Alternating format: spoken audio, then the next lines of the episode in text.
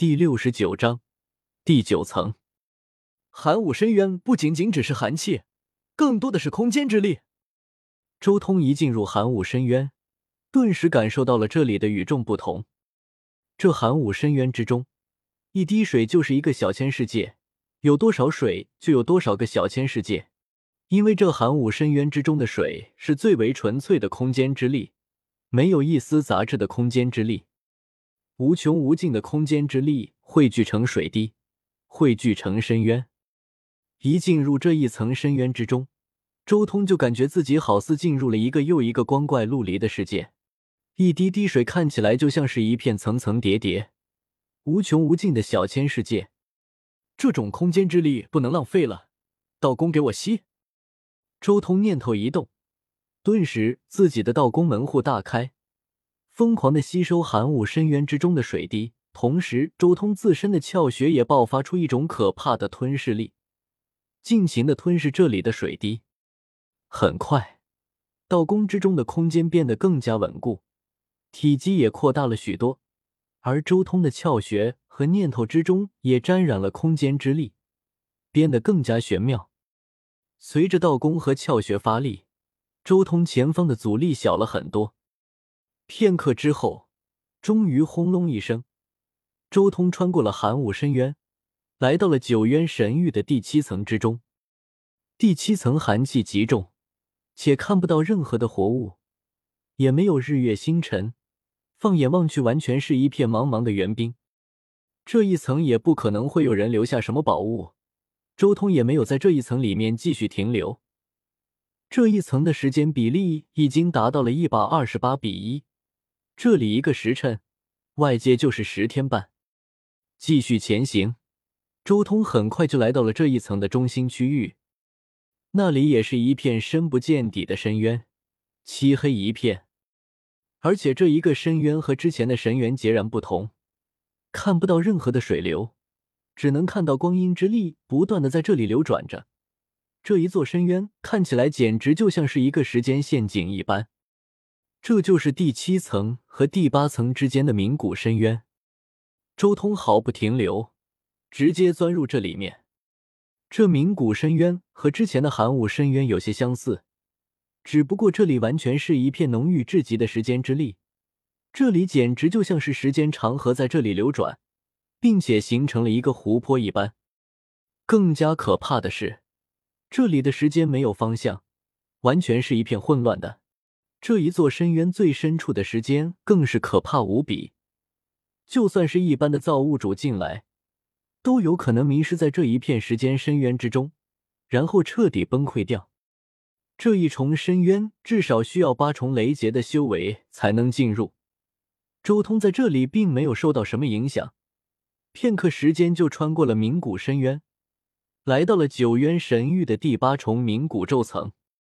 冥谷咒层完全是一片扭曲的世界，放眼望去，整个世界都是扭曲的，光辉、色彩、空气，一切都是扭曲的。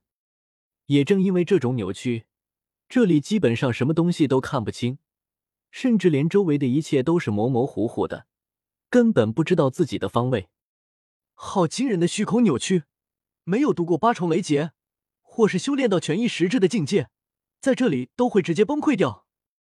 周通心中也有些惊叹，这地方不愧是天地间最神秘的地方之一，竟然扭曲到了这种程度。就连遮天世界那世界边缘的混沌海都没能扭曲到这样的地步，甚至就连那些即将毁灭的小世界也不可能存在这样的扭曲。这地方，哪怕是梦神机也进不来，除非他完全修好了永恒国度。周通身形一闪。直接向第八层的中心区域赶去。他本就度过了八重雷劫，可以保证他在这一层区域也有一定的方向感，所以可以轻松找到这一层最中心的区域。片刻时间，周通就来到了第八层的中心区域长生渊。这里是九渊神域之中的最后一道深渊，也是第八层到第九层的最后一道深渊。这长生渊看起来就像是一片虚无的世界，好似天地未开之前一般，万物不存，光暗甚至是重力都完全不存在，整个世界都好似一片混沌。就连周通进入此地之后，都感觉自己陷入了一种极其古怪的失重状态，又像是回到了天地未开之前的混沌宇宙。如果不是他的武道已经修炼到和大地窍穴产生了极强的感应，靠着冥冥中的那种感应前进，恐怕他都有可能迷失在这里。长生渊不愧是长生渊，果然有些可怕啊！周通心中也感慨，心中也有种开眼界的感觉。遮天世界里面都没有这样的地方。嗡！就在这时候，忽然周通浑身一震，原本混沌的世界好似突然出现了规则和秩序，一股重力忽然降临。周通知道自己已经穿过了长生渊。来到了九渊神域第九层长生壁界，这长生壁界几乎就是一片凝固的世界，时间比例在这里已经达到了五百一十二比一的状态。这里的一天，外界就是一年半的时间。这一片世界完全是一片空洞洞的，感受不到天，就连对大地的感应也有些微弱，更别说更加虚无缥缈的时间和空间了。即便是造物主。也无法在这一层之中停留，也就是我千变万化的肉身可以扛得住这一层诡异的空间。